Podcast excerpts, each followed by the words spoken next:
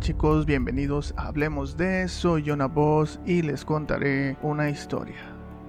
En este video les hablaré de una de las más extrañas y misteriosas desapariciones del siglo pasado, en la cual existen tres teorías y hasta el día de hoy no se ha encontrado una explicación. Pero bueno, empecemos la historia.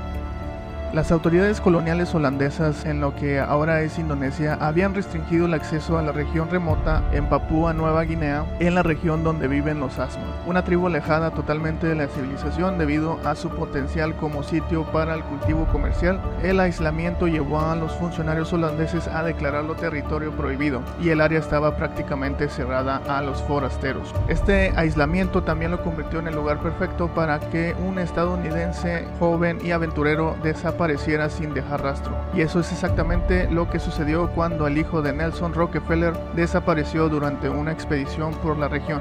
¿Quién fue Michael Clark Rockefeller? Fue el quinto hijo del gobernador de Nueva York y después vicepresidente de Estados Unidos de América, Nelson Rockefeller. También era bisnieto de John Davison Rockefeller, uno de los cofundadores de Standard Oil.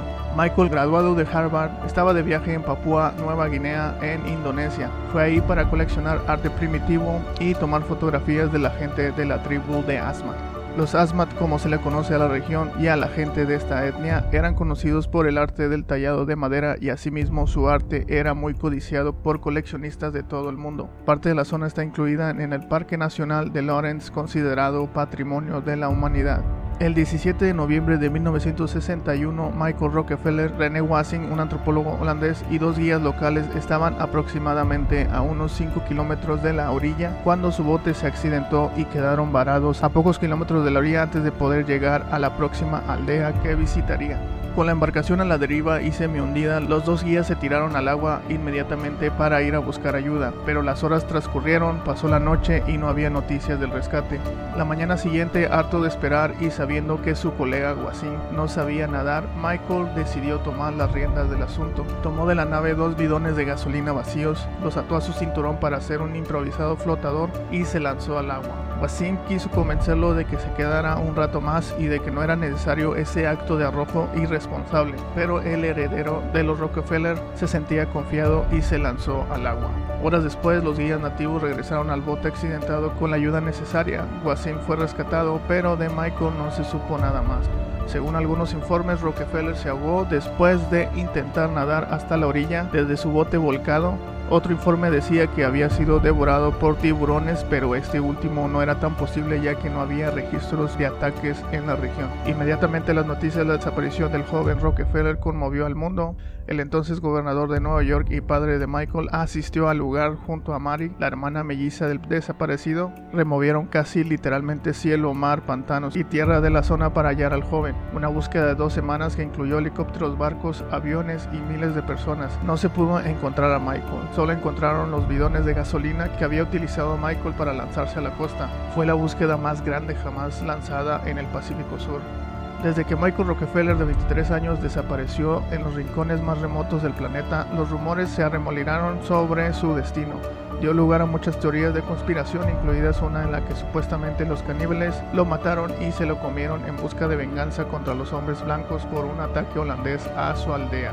Fue el periodista estadounidense especializado en tribus de Nueva Guinea, Carl Hoffman, el que se hizo cargo de darle consistencia a estas teorías sobre el canibalismo sufrido por el joven heredero en su libro. Hoffman relata, en base a testimonios de religiosos y personas que vivieron con los Asmat en tiempos de la desaparición de Michael, lo que pudo sucederle al hijo menor de Nelson Rockefeller. En primer lugar, el periodista señaló que los Asmat tenían una relación ancestralmente violenta con las tribus próximas, que incluía la caza de cabezas y el canibalismo. Si bien el comer personas no era una costumbre cotidiana en este grupo, era algo que realizaban ritualmente en ocasiones especiales. Por ejemplo, ellos concebían que la muerte de alguno de sus miembros debía ser cobrada tomando la vida de un enemigo y luego alimentándose de su cuerpo. Solo así se restablece un equilibrio necesario, según sus creencias, para la supervivencia de la tribu. Michael habría llegado justamente a las costas donde vivían estas tribus en el momento menos indicado. Según lo que narró Hoffman en su libro El hijo de Nelson Rockefeller, había arribado ese 19 de noviembre de 1961 al dominio de los Asmat para que ellos restablecieran el equilibrio entre la vida y la muerte que habían roto con sus armas los uniformados holandeses. Los salvajes ejercieron con Michael su particular concepto del ojo por ojo. El mundo de los Asmat estaba desequilibrado cuando Michael apareció en la orilla.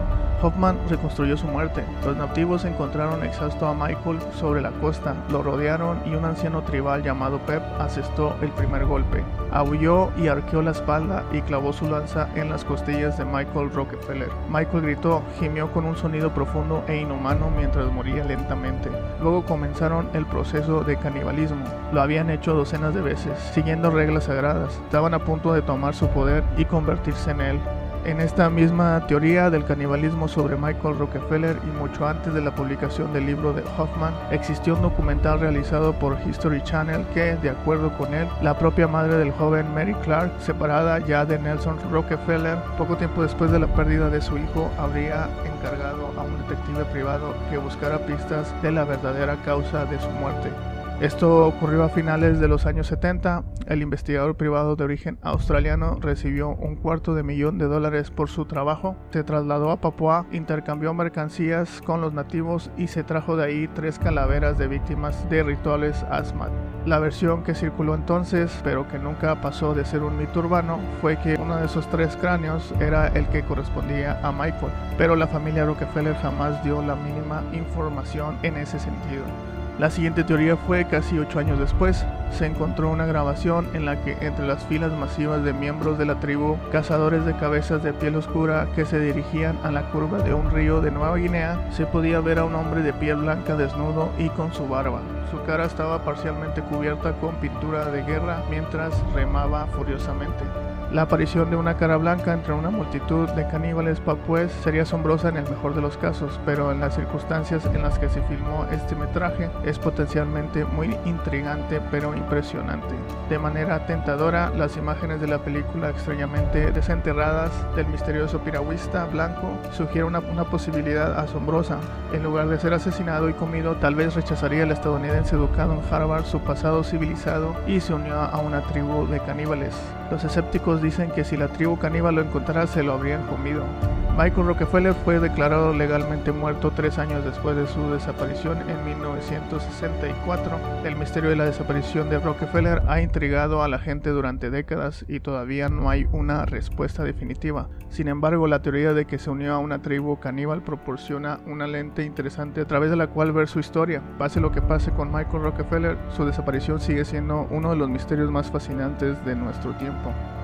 Ok chicos, esta es la historia que les traigo hoy. ¿Ustedes qué creen que le pasó a Michael Rockefeller? ¿Cuál de las teorías podría ser la más acertada? ¿La que murió ahogado o tal vez sobrevivió y cuando los Asmat lo encontraron lo mataron y se lo comieron? ¿O tal vez abandonó una vida de comodidades y lujos? ¿O agregando de mi cosecha a esta última teoría tal vez después del accidente el bote perdiera la memoria y lo encontraron los Asmat y lo harían parte de su gente? O bueno chicos, ahí agreguen sus teorías si tienen alguna o si creen que una de las anteriores será la más acertada.